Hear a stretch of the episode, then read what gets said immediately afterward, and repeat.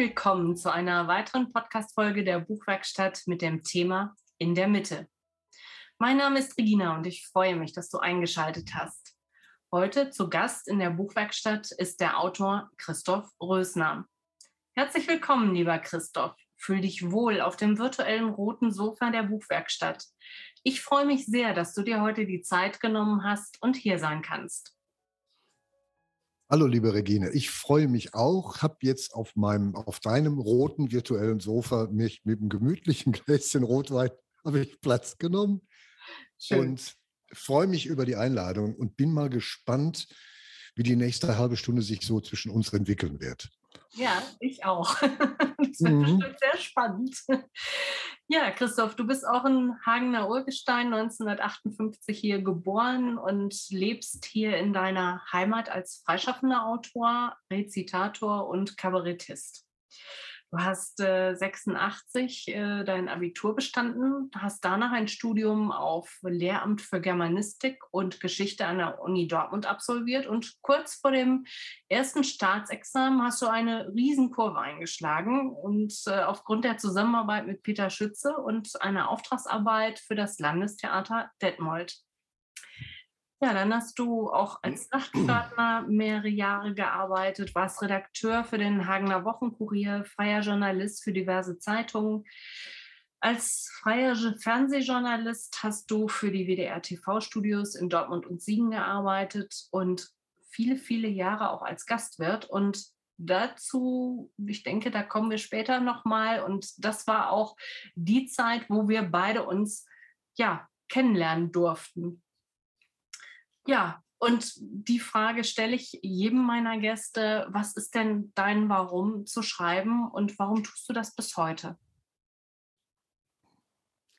Das ist eigentlich die schwierigste Frage, die ich äh, in diesem Zusammenhang beantworten kann, weil ich habe, seit ich zurückdenken kann, ähm, immer so eine diffuse Ahnung gehabt von nicht von 8 bis 17 Uhr zu arbeiten.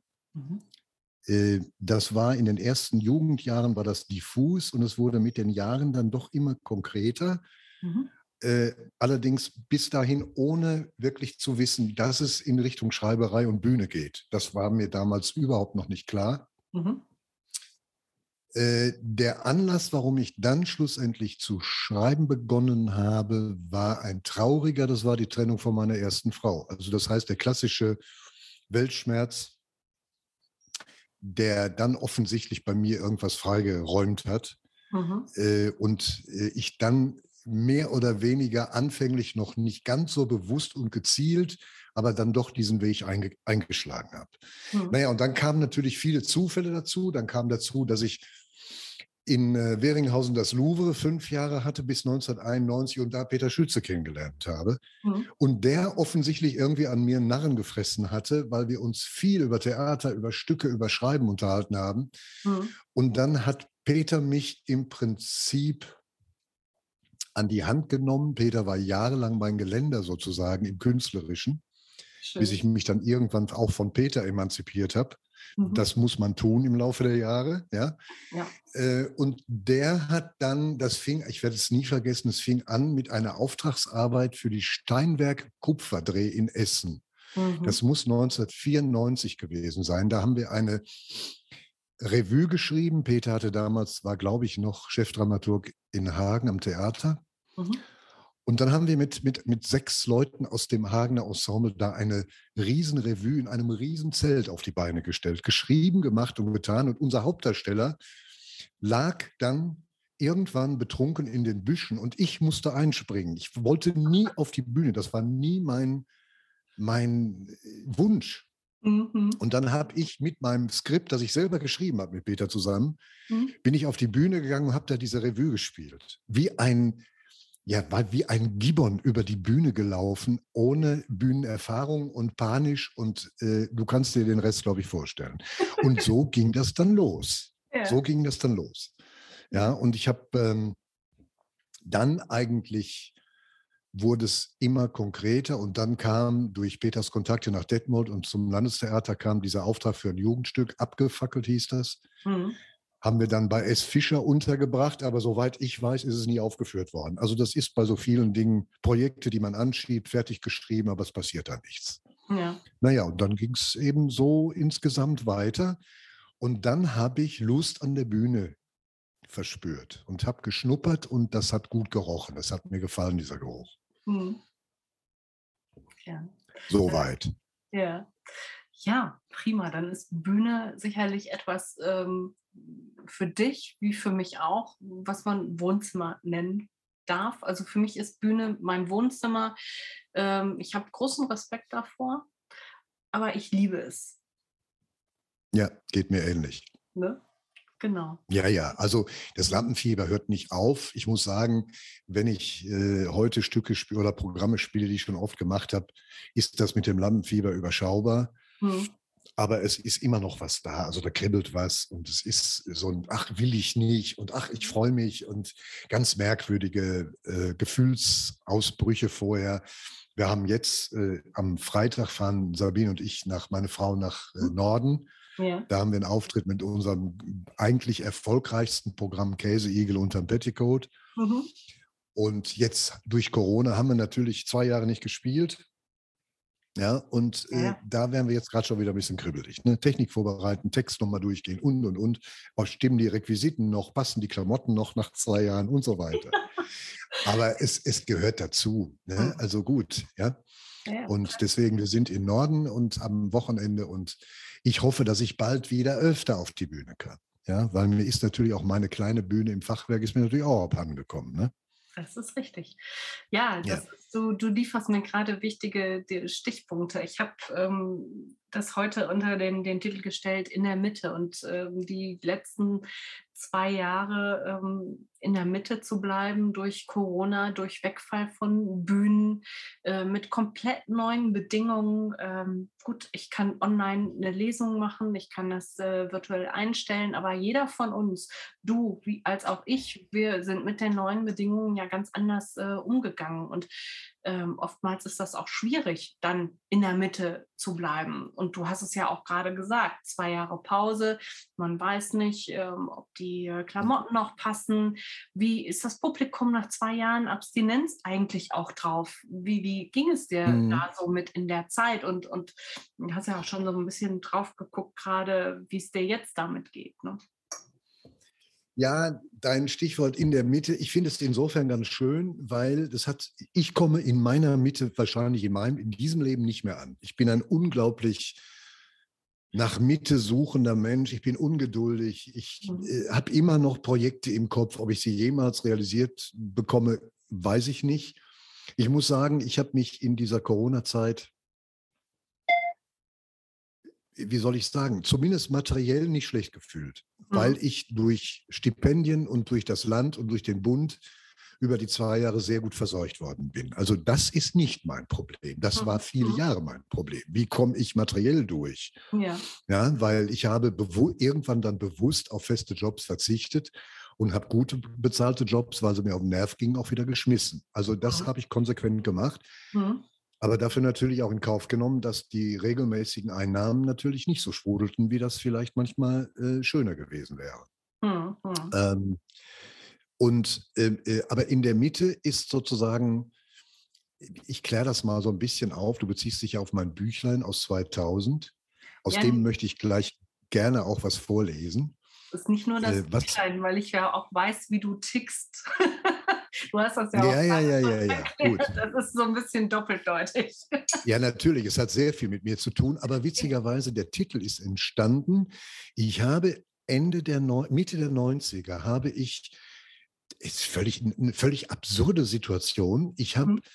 nachts einen, einen so realistischen Traum gehabt mit einer Wahrsagerin, die mir prophezeit hat, dass ich 84 werde. Wow. Und das Buch ist 2000 entstanden, also mit 42. Mhm. Ja, das heißt, äh, das war meine Mitte. Sozusagen, mhm. das, das, ich, das ist so eine absurde Geschichte, aber die hat sich bei mir so eingebrannt. Ne?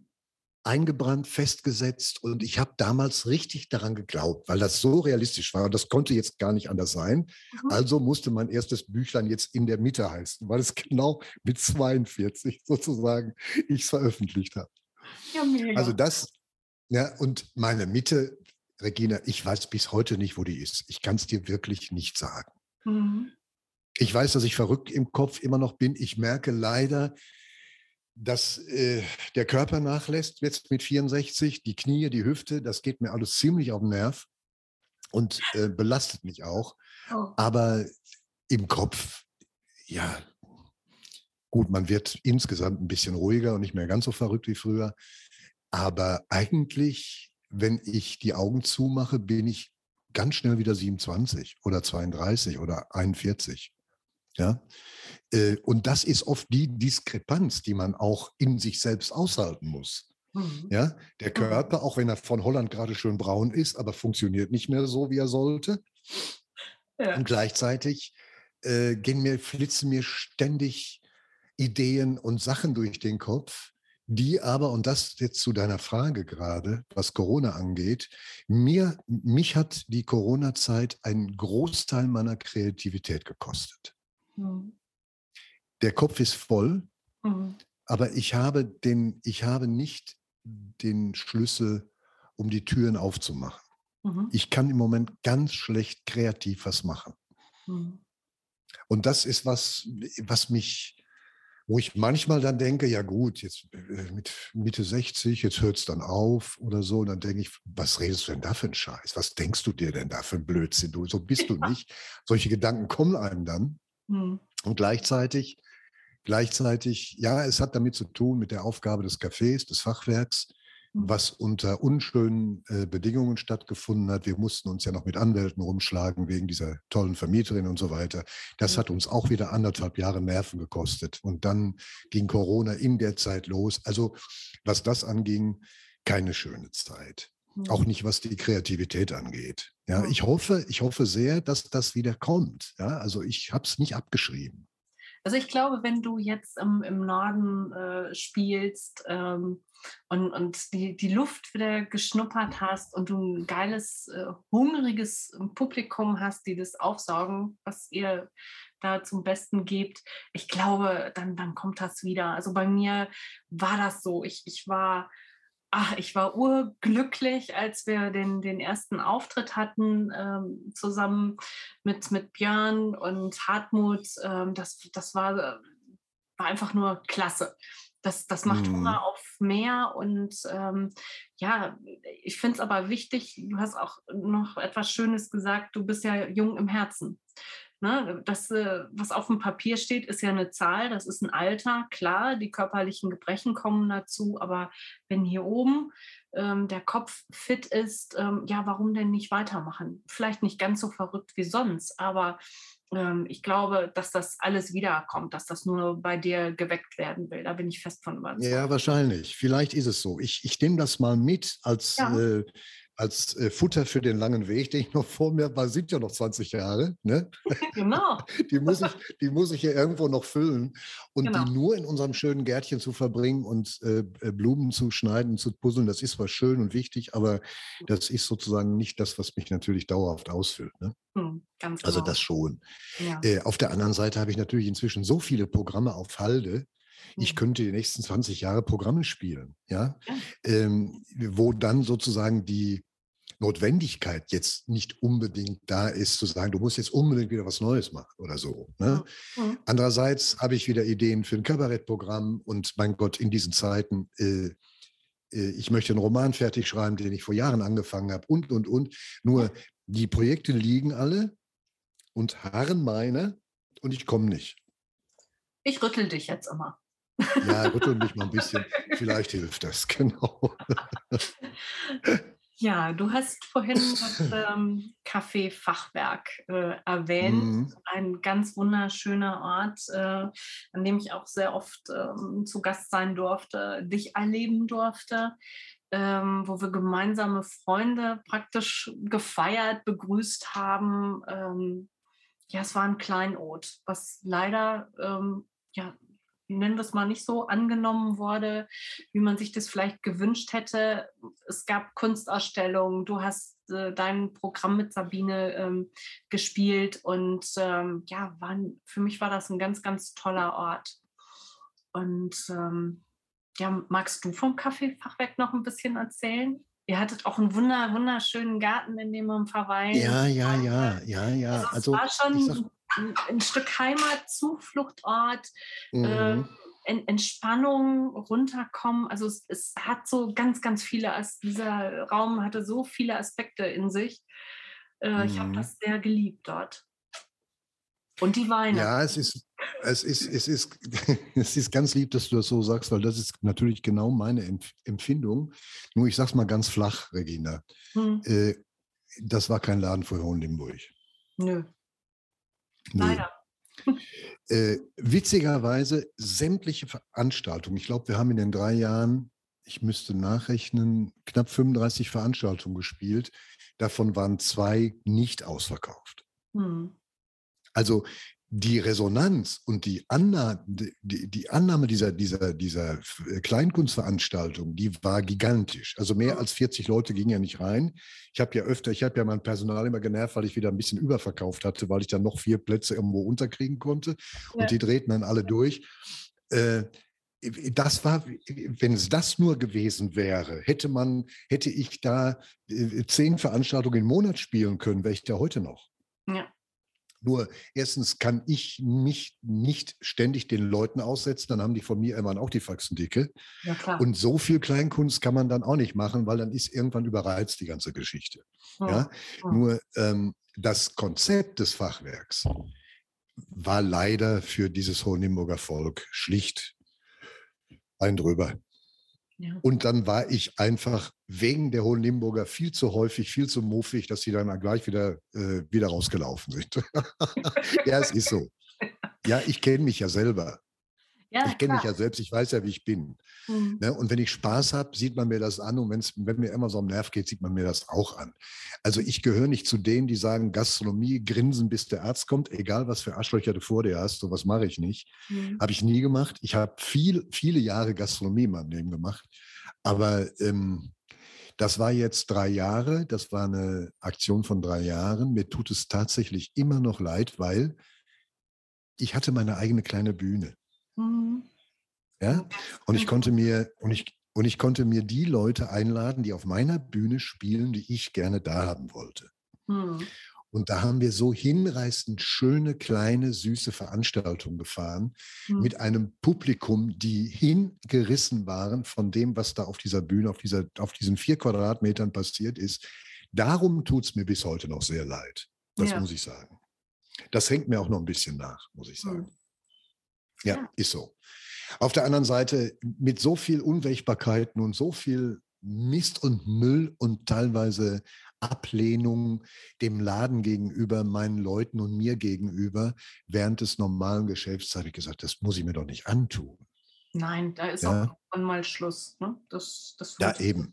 Eben. Genau. Und dann hat man noch so viel Freude mit so einer hinreißenden Vermieterin.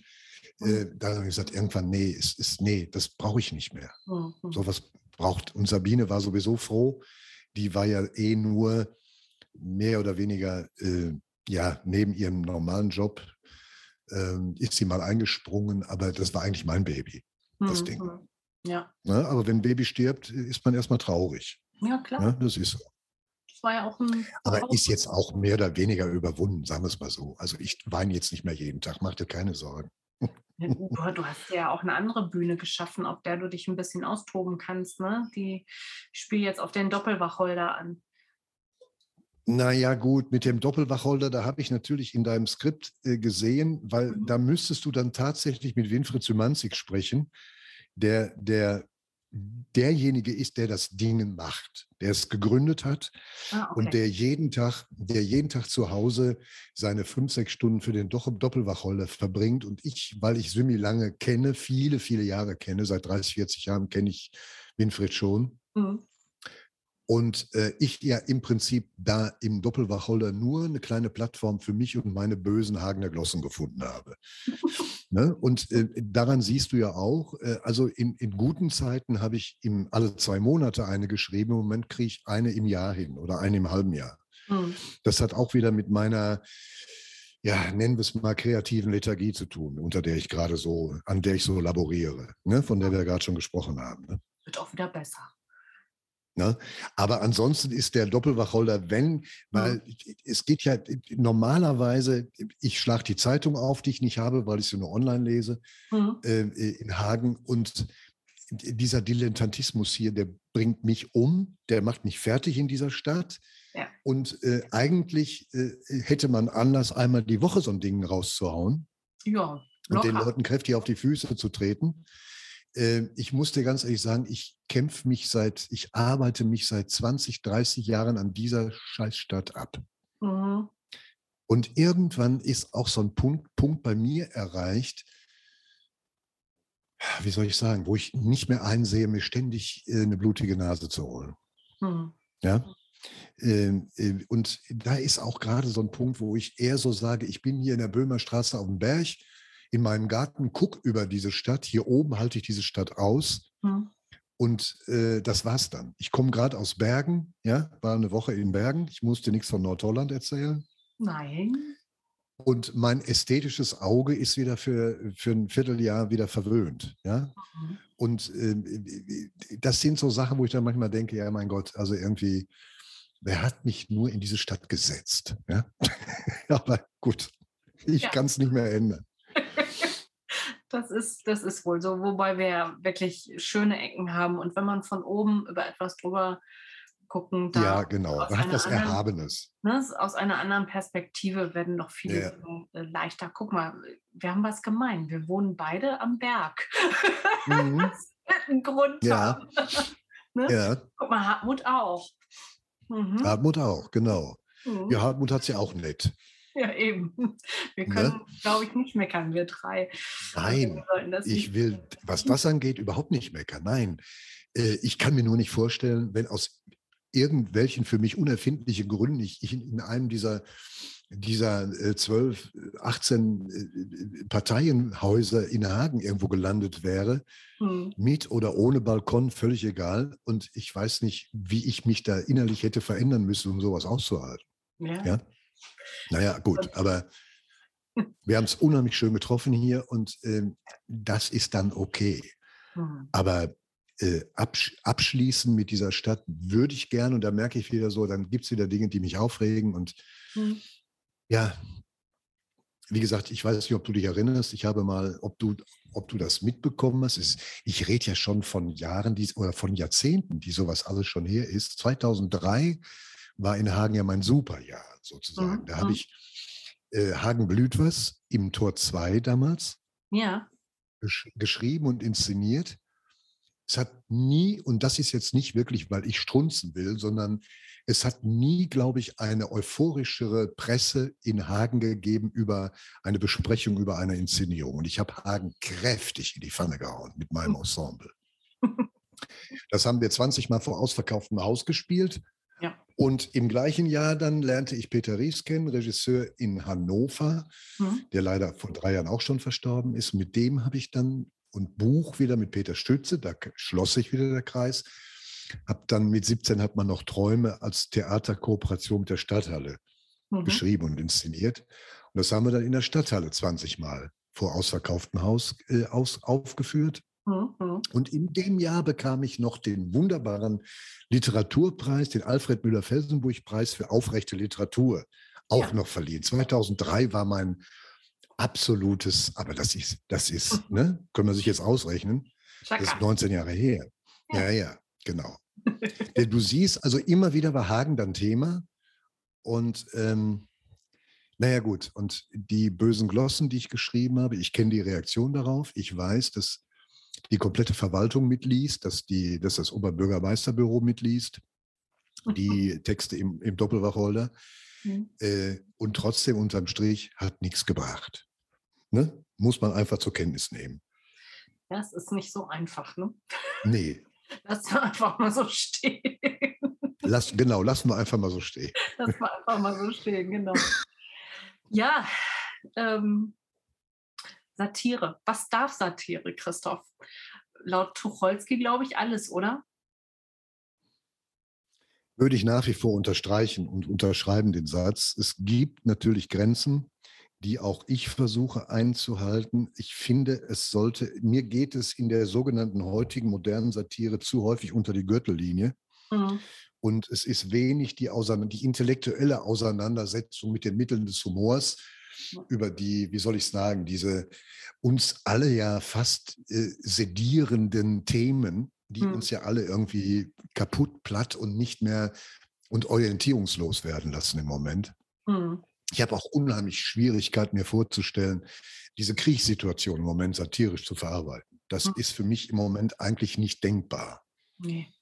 Äh, aber die Gesellschaft bietet eigentlich so viel satirischen Stoff, äh, wo man ja eigentlich nur aus dem Vollen schöpfen, schöpfen könnte oder sollte, ja. wenn man sozusagen, wenn man den intellektuellen Zugang eine, äh, wie soll ich sagen, das kleine Tierchen wieder an die Arbeit treibt. Ne? Und ich warte immer noch auf dieses Tierchen. Aber im Kopf ist ganz viel. Ich kann mir ganz viel vorstellen. Ne? Ja. Ähm, ja, aber Satire, ich glaube, die Zeiten für Satire werden schwerer. Mhm. Es wird, äh, weil uns geht allen, glaube ich, eine gehörige Portion Leichtigkeit verloren. Ja. Weil wir, weil wir alle, glaube ich, jeder auf seine Weise und jede auf seine Weise irgendwo innerlich an Grenzen kommen und gekommen sind, die wir uns alle selber gar nicht vorstellen konnten. Mhm. Und das macht die Sache, äh, den satirischen Umgang mit der Situation nicht leichter. Deswegen muss Satire heute, glaube ich, sehr verantwortungsvoll sein mhm. und sehr klar und sehr auch verstehbar und nicht sozusagen Türen äh, offen lassen, durch die man vielleicht gehen kann und dann plötzlich in einem falsch, völlig falschen Zimmer auf, äh, aufwacht, was heute ja auch ständig passieren kann. Man muss ja unglaublich aufpassen, was man wo sagt. Ja, klar. Ne? In dem Moment, wo ich die Bühnensituation herstelle, da kann ich für mich erstmal alles sagen. Mit der inneren Verantwortung, genau. bis dahin gehst du und, und darüber, das wirst du nicht äh, überschreiten, diese hm. Grenze. Hm. Ja, weil wir sind in einem, wir leben in einer Zeit von Grenzüberschreitungen in, in jede Richtung. Absolut. Und ich weiß nicht, ob man, das in der, ob man das in der Satire noch bedienen muss gerade. Das weiß ich nicht. Ist eine schwierige Frage. Hm. Ich, ich ja? denke auch, wir sind, wir sind sehr an Grenzen. Wir werden noch weiter an Grenzen kommen. Das ist noch nicht das Ende. Ich denke, das geht, die Reise geht da noch ein Stück weit weiter. Allerdings, ja. Äh, da, da pflichte ich dir bei, dass das ähm, ja, sehr, sehr ja schon fast vorsichtig äh, angefasst werden darf. Ja, ja, genau. Ja, ja so ist das. Hört man, ja. dass ich rauche? Ich habe es jetzt gehört, ja. Ich habe es aber äh, nicht kommentiert. Wenn, ja, du beim, wenn es für dich kein Problem ist, wenn du jetzt liest, äh, dabei zu rauchen, ist mir. Soll ich was lesen jetzt? Ja, wäre wär schön. Wäre ja? eigentlich so der Punkt, jener welcher. Also ich, ich habe mir, ich hab mir natürlich in, aus in der Mitte zwei kleine Texte ausgesucht. Und da ich ja, da ich ja vor vier Tagen aus Nordholland wiedergekommen bin, mhm. möchte ich den kleinen Text, dazu gibt es übrigens eine ganz süße Geschichte, der heißt Freigang. Ja. Und es war, glaube ich, 1998 oder 99, das weiß ich nicht mehr genau. Da hat der WDR, hat WDR 2, da gab es sowas noch, Kultur im WDR 2, hm. hat einen äh, kleinen äh, äh, Textwettbewerb ausgeschrieben mit dem Titel Mein Lieblingsspaziergang. Hm. Ja, und ähm, da ich ja immer schon renitent war in meinem Leben, heißt der erste Satz, ich hasse Spaziergänge. Okay. Aber, aber dieser kleine Text ist ausgewählt worden, ist von Josef Tratnik gelesen worden im WDR damals. Mhm. da war ich stolz wie Oskar. Da war ich gerade so die ersten drei, vier Jahre mit Schreiben überhaupt beschäftigt. Ne? Mhm. Schön. Und heißt Freigang. Ich hasse Spaziergänge. Mhm. Bis heute haben sie für mich den muffigen Geruch von sonntäglichen Zwängen und aufgesetzter Harmonie nicht verloren. Doch ich liebe eine besondere Art der ziellosen Fortbewegung, die ich für mich von der unsäglichen Bezeichnung Spaziergang befreit habe. Für mich ist sie Freigang. Eine besondere Art des Freigangs. Ihm kann ich mich stundenlang hingeben, ohne Müdigkeit oder Langeweile zu verspüren. Für Geist und Seele ist er ein herbeigesehntes Aphrodisiakum. Wenn zum allerersten Mal im Jahr meine nackten Füße die sandigen Unebenheiten der niederländischen Küste berühren, fühle ich das Leben zurückkehren. Leider beschränkt sich diese Erfahrung auf ein Maß, das nicht meinen Erwartungen entspricht, da sich mein Zuhause weit ab von jenen lebensspendenden Gestaden befindet und der wenig erfreuliche Alltag mich von häufigem Genuss abhält. Dennoch ist ihre Kraft groß genug, mich immer wieder in regelmäßigen Abständen zu sich hinzuziehen, magnetisch beinahe, unwiderstehlich und unausweichlich. Schon die Anreise durch flaches, offenes, unverstelltes Land lässt mich das erste Mal kräftig durchatmen und ich verspüre das magische Locken des Meeres, begleitet vom stetigen Wind, der die Düfte der Freiheit mit sich trägt. Ich habe es mir zur Gewohnheit gemacht, in den späten Nachmittagsstunden anzureisen. So treffe ich meine salzige Geliebte in ihrer besten Stimmung. Es ist die Zeit, wo sich Tag und Nacht begegnen, wo der Wind schwächer wird, wo das Licht in sanften Wellen die Seele ausleuchtet. Ich werde rastlos, fühle mich getrieben, sie schnell zu begrüßen. Da liegt sie, die alles hervorbringende See, die friedliche, die unstete, die raue, die zerstörende, die gestaltende, die zärtliche. Sie empfängt mich mit leisem Rauschen, sie umspült meine nackten Beine wie zur zärtlichen Begrüßung eines vertrauten Freundes. Und ich beginne zu laufen. Ich laufe ohne Ziel und Sinn. Der Sinn bin ich, ist sie. Ich lasse nicht von ihr, bleibe in ständigem Kontakt mit ihr, folge dem Waschbrett ihres endlosen Daseins. Oft schauen wir uns an, von Angesicht zu Angesicht. Ich genieße das leichte Schwindelgefühl, wenn ich ihren zurückkehrenden Wellen mit den Augen folge, während sie mir ihren weichen, wässrigen Sand unter den Füßen wegziehen möchte. Wenn sie aufgeregt ist, warte ich so lange, bis ich mein Gleichgewicht zu verlieren drohe. Das sind die Momente, in denen ich meine kleinen Siege gegen ihre sanfte Übermacht davontrage. Aufrecht gehe ich weiter. Er spüre das kaum hörbare Knacken zerdrückter Muschelschalen, die sie ausgespien hat. Ich weiß vorher nie, wo ich ankommen werde. Ich will es auch nicht wissen, denn sie ist bei mir. Super schön. Nur ein bisschen Pipi in den Augen. Mach kein Quatsch, Regina. Ja, doch, das ist, doch, das ist weißt du, ich habe ein Ritual, wenn ich an die komme. Mhm. ja. Und Hallo sagen. Das ist erstmal die Klamotten in, ins Haus und dann schnappe ich mir den Hund, den Nino, und dann geht's ans Wasser.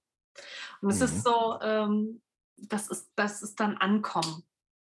Mhm. Und äh, ich habe das gerade so gespürt, als du das vorgetragen hast und konnte und auch dieses, dieses Mal, als wir jetzt äh, an der See waren, wieder ist es ja auch noch ganz frisch genauso. Da kullern dann auch schon mal Tränen bei mir, weil ich dann wirklich, da fällt so viel ab, da fällt was ja, aber ist doch, ist doch herrlich, ist doch herrlich. Ist, ist ja, eben, deshalb saß ich hier auch gerade mit, mit Gänsehaut ja. und Tränen in Und wenn wir uns, wenn wir uns, wenn wir uns das nicht bewahren, dann sind wir tot, oder? Ja, Ganz genau. Ja?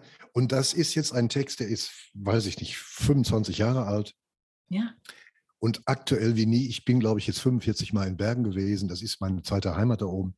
Mhm. Und wenn ich ihn lese, nach so vielen Jahren jetzt, mhm. den könnte ich heute genauso noch wieder schreiben, diesen Text, diesen kleinen Text. Ja. ja. Sehr schön. Ha. Naja, und das hat der berühmte äh, Josef Tratnik dann im WDR 2 gelesen, auf eine wundervolle Art und Weise, wie ich, äh, wie ich fand. Und mhm. da war ich stolz wie Bolle, kannst du dir vorstellen. Ne? Absolut, ja. Und dachte ich, jetzt geht meine Karriere so richtig los. ja, wunderschön. Aber ich habe noch einen Text rausgesucht, Regina. Ja, gerne, gerne. Ein kleines Gedicht, ein kleines Gedicht. Das ist sozusagen die Essenz meiner acht Jahre als Nachtpförtner im evangelischen Krankenhaus Hagenhaspel. Ja, das hört. Ne, da habe ich, da habe ich ja, äh, und jetzt kommen wir mehr so in Richtung Satire. Mhm. Weil, wie gesagt, ich will ja auch äh, das satirische Bild bedienen von mir, weil das pflege ich ja auch. Das gehört mhm. ja zu mir, ist ja ein Teil ja. von mir. Genau. Und äh, das ist sozusagen die Essenz. Ich könnte das wirklich als Essenz sagen, nennen. Ähm, und hat schon einige Lacher auf einigen Bühnen produziert, das Gedicht. Ähm, das habe ich geschrieben, da war ich, ein Vierteljahr später war ich raus, nach acht Jahren. Mhm. Nacht, und das Gedicht heißt Nachtpförtners Qualen. Mhm. Mir wird schon wieder Angst und Bang. Der Tag war kurz, die Nacht wird lang. Sie foltert mich mit allerlei Geplär, Gezeter und Geschrei. Die 14 viertelstündlich pisst und dabei ihr Gebiss vermisst. Die 18 schreit nach Oropax, ich kann nicht schlafen, heiße Sachs. Ein dicker Bauch zum Kreissaal wankt, Gepäck sich um den Vater rankt. Die Schwester von Privatstation verschwätzt die nächste Infusion. Auf Intensiv wird abgestellt. Erlöst verlässt ein Mensch die Welt. Ein Vater stolz den Filius hisst, die 14 pisst und pisst und pisst. In 309 ein Tropf verpiept. Mein Kätzchen kommt herein und fiebt und bittet um sein Schlückchen Milch. Aus 20 brüllt der Räumer Knilch, ich brauch die Schwester aber flott. Im Geist bedien ich das Schafott. Geschwader, Putzfrauen, 13 Stück, die fehlen noch zu meinem Glück. Und Hennen gleich nach Putzfrauenart wird nicht mit Weiberklatsch gespart. Die 14 pisst, der Kreissaal plärt, der Tod wird ins Verlies gesperrt. Wie gern würde ich nur Dichter sein. Hör auf zu jammern und zu schreien. Ich sehe dich hier fast jede Nacht. Ich seufze auf, mein Kätzchen lacht. Es lacht mir mitten ins Gesicht. Den Scheißjob tät ich wirklich nicht. Nachtpförtners Qualen. Mitten aus dem Leben.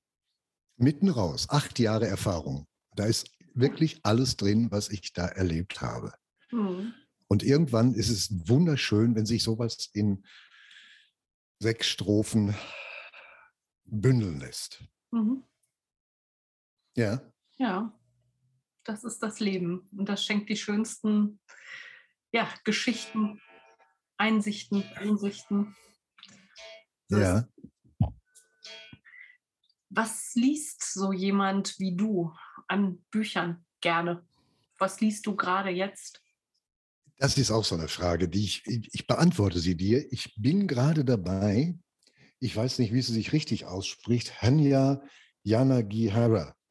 Mhm. Schon mal was von gehört? Eine amerikanische Schriftstellerin. Ein wenig Leben heißt das Buch ist ein Kilo schwer, hat 1000 Seiten. Ich habe gerade es 23 geschafft. Also von daher kann ich dir zu diesem Buch noch nicht so viel sagen, ja. weil das war wieder eine Empfehlung meiner Leseratte Sabine. Mhm. Die liest, als kriegte sie Geld dafür.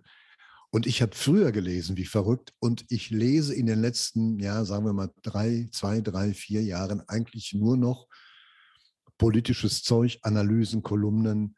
Mhm. Äh,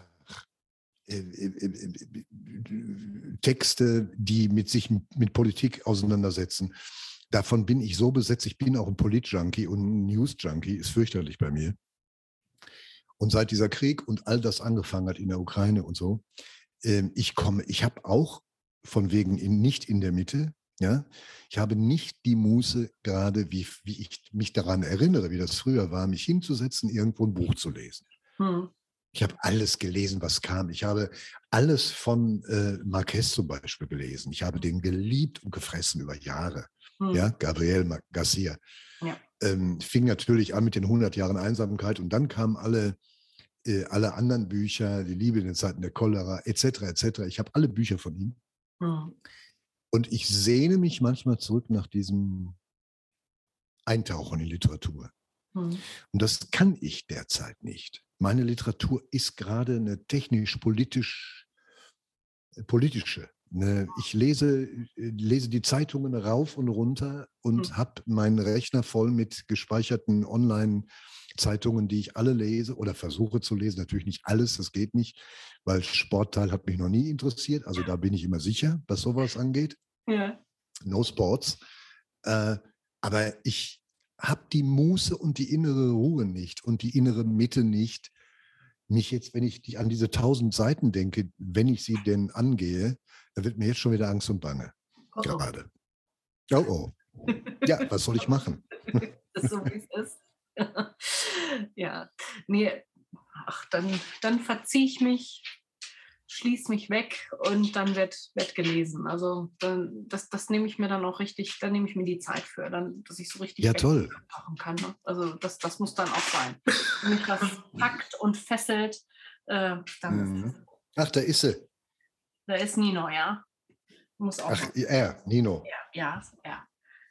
Einmal gucken ist immer beim Podcast dabei. ja, welchen Tipp würdest du Autorinnen mitgeben auf ihrem Weg, auf ihrem Weg zum Schreiben, beim Schreiben? Was hat dir geholfen? Mein einziger Tipp, den ich wirklich geben kann, Regina, ist, macht euch auf was gefasst. Weil ähm, äh, es gibt keine Tipps, die funktionieren. Hm. Ich glaube, es gehört eine Menge Glück dazu. Hm. Es gehören die entsprechenden Menschen dazu, weil als Einzelkämpfer und zu glauben, ich mache jetzt Literatur ohne Verbindungen, ohne Connections und so weiter, ist, glaube ich, eine ganz schwierige Geschichte. Und zu meinen, man könne sich auf den Weg machen, äh, zu schreiben, zu Texten, zu ich weiß nicht was zu machen und dann in absehbarer Zeit davon zu leben, lieber lassen. Trotzdem tun. Mhm. Also ne, es ist immer dieses, dieser, dieses, äh, diese Zwickmühle, in die man sich begibt, wenn man das tut. Wer sozusagen aufgrund, äh, wie, soll ich, wie soll ich sagen, äh, der eigenen Sicherheit willen mhm. seine normalen Jobs weitermacht und so weiter. Ja, oder das, was er gelernt hat, sein Leben lang doch irgendwie weitermacht und meint dann irgendwie noch jetzt so ein bisschen Schriftstellerei betreiben zu können. Ich glaube, das wird nichts. Ja. Weil ich glaube, man muss schon bereit sein, auch ja, eine Menge Opfer zu bringen.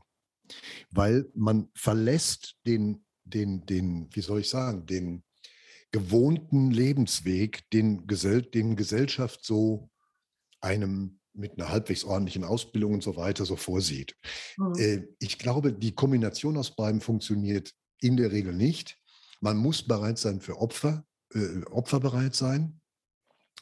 Und man muss auch ein verdammt dickes Fell haben, weil die Nackenschläge kommen, die Absagen von Verlagen und der ganze Krempel, der da dran hängt. Äh, das habe ich alles durch und irgendwann gesagt, wisst ihr was, dann nicht. Dann gehe ich auf Bühnen und versuche da mein Publikum konkret und vis-à-vis -vis irgendwie glücklich zu machen oder an, anzuregen, ans Denken zu bringen. Aber zu meinen, ich habe jetzt hier was ganz Tolles und eine ganz tolle Idee, eine ganz tolle Geschichte und habe eine wunderbare Personage entwickelt in meinem, in meinem tollen Text. Mhm. Und zu glauben, da sitzen jetzt zwölf Leute, die warten darauf, dass ich das dahin schicke. Ah, ah. Na? Es gehört sehr viel Glück dazu. Es gehört Durchhaltevermögen dazu. Und es gehört dazu, ja, auch Verzicht zu üben zwischendurch. Wenn man zum Beispiel erlebt, wie Lebensgefährten oder Freunde sich weiterentwickeln, äh, die Autos werden immer größer, die Wohnungen werden immer größer, dann wird das Häuschen oder die Eigentumswohnung, man selber hockt immer noch in so einer kleinen Hütte und so weiter und denkt, ja gut, du hast es so gewählt. Ja. ja? Mhm. Dazu muss man bereit sein. Wenn nicht, Finger von lassen. Ja. Das ist, das kann ich dazu nur sagen. Mehr mhm. nicht. Mhm. Ja, es ja. ist kein leichter Weg. Und die, äh, die Manuskripte stapeln sich in den Verlagen Meter hoch. Ja. Und ja, unaufgefordert eingesandte Manuskripte landen in der Regel im Aktenvernichter. Das ja. muss man sich immer wieder klar machen. Hm, hm. Ja, ich habe auch mal von Surkamp geträumt, natürlich. Ja, oder von, was weiß ich, S. Fischer oder egal. Habe ich dann irgendwann gesagt, ja gut, du schickst das weg, du zahlst dein Porto, du kopierst deine 300 Seiten oder was. Ich habe einen Roman, die Ausfragungen liegen, will keine Sau haben, ist schwierig, so ein bisschen nach Thomas Bernhard. So mhm. ganz schwierige Nummer. Mhm. Äh, damit kann ich nichts. Der liegt da und ich freue mich, dass ich eine fertig gekriegt habe. Das ist alles. ja, es ist so. Ja. Ne? Also von wegen Tipps, ja. ja. Dann kannst du ja immer noch ins Self-Publishing gehen. Ja, gut, das hat sich natürlich geändert. Das war ja noch vor 20 Jahren, war das ja I. Ne? Ja. Book on Demand und die ganzen Geschichten, das war ja richtig I. Das hat sich ja Gott sei Dank geändert. Genau. Dass da die Akzeptanz besser. inzwischen eine ganz, ja, die ist, ne, die ist wesentlich besser geworden. Das ist auch immer noch eine Überlegung, die ich äh, so mit mir rumtrage, ob ich das dann irgendwann doch noch mache. Hm. Ja, ist, eine, ja. ist wirklich eine Option. Du kannst es selber vermarkten und ähm, mhm. ne, also können wir uns ja mal drüber unterhalten. ja, können wir mal machen, gerne. Ne? Auch ohne Zoom. G ganz genau. Ja, Christoph, dann sind wir schon am Ende. Äh, sind wir schon? Wir sind schon am Ende des Podcasts und äh, ich könnte noch ja. stundenlang mit dir quatschen. Und das ist. Äh, ich hätte auch noch Lust. Ich habe noch ein Weinchen, also wir können noch, wenn du Lust hast. ja, wir können auch noch einen zweiten Podcast machen. Also das ist jetzt nicht das Problem. Ich freue mich riesig, dass du heute dabei warst. Ähm, wie ich schon sagte, ich habe ganz, ganz viel Spaß gehabt, ähm, mit dir zu plaudern und ähm, danke, dass du dir die Zeit genommen hast, dass du heute hier warst. Und ich danke auch allen Zuhörern. Ja, und äh, wenn du diesen Podcast für gut befunden hast, dann teile ihn gern mit deinen Freunden und Bekannten und gerne darfst du auch eine 5-Sterne-Bewertung abgeben. Darüber freue ich Das werde ich mit Sicherheit tun, Regina. Da kannst du Gift drauf nehmen. Yay! Es war, mir eine, es, war mir eine, es war mir eine große Freude, heute mit dir hier ein Dreiviertelstündchen zu verbringen. Sehr schön, ich hoffe. Und du, jederzeit. Mir macht das Spaß. Ja. Außer, dass, dass du mich nicht siehst. Ähm, macht mich gehen. natürlich auch frei. macht mich völlig frei, ja, hier ja. zu agieren, wie ich möchte. Und eine nach der anderen zu qualmen. Deswegen ist man ja auch schon Außenseiter. In Holland gibt es übrigens jetzt rauchfreie Außenterrassen. Man darf draußen auf Terrassen nicht mehr rauchen. Richtig. Soweit ist es inzwischen. Ja, das haben wir dieses Jahr ähm, auch erlebt. Es gab dann Ecken, wo du rauchen durftest, ja. Mhm. Mhm. Das nimmt alles Formen an. Gut, das wäre ein anderes Thema. Aber ich, ich rauche nicht. Gut. Ja, verpasst die nächste Folge nicht. Nein, mache ich auf keinen Fall. Regina, es war ganz schön mit dir. Ja. Und ich hoffe mal auf bald. Äh, dann kommst du auf mein Käffchen uns besuchen. Was hältst du denn davon?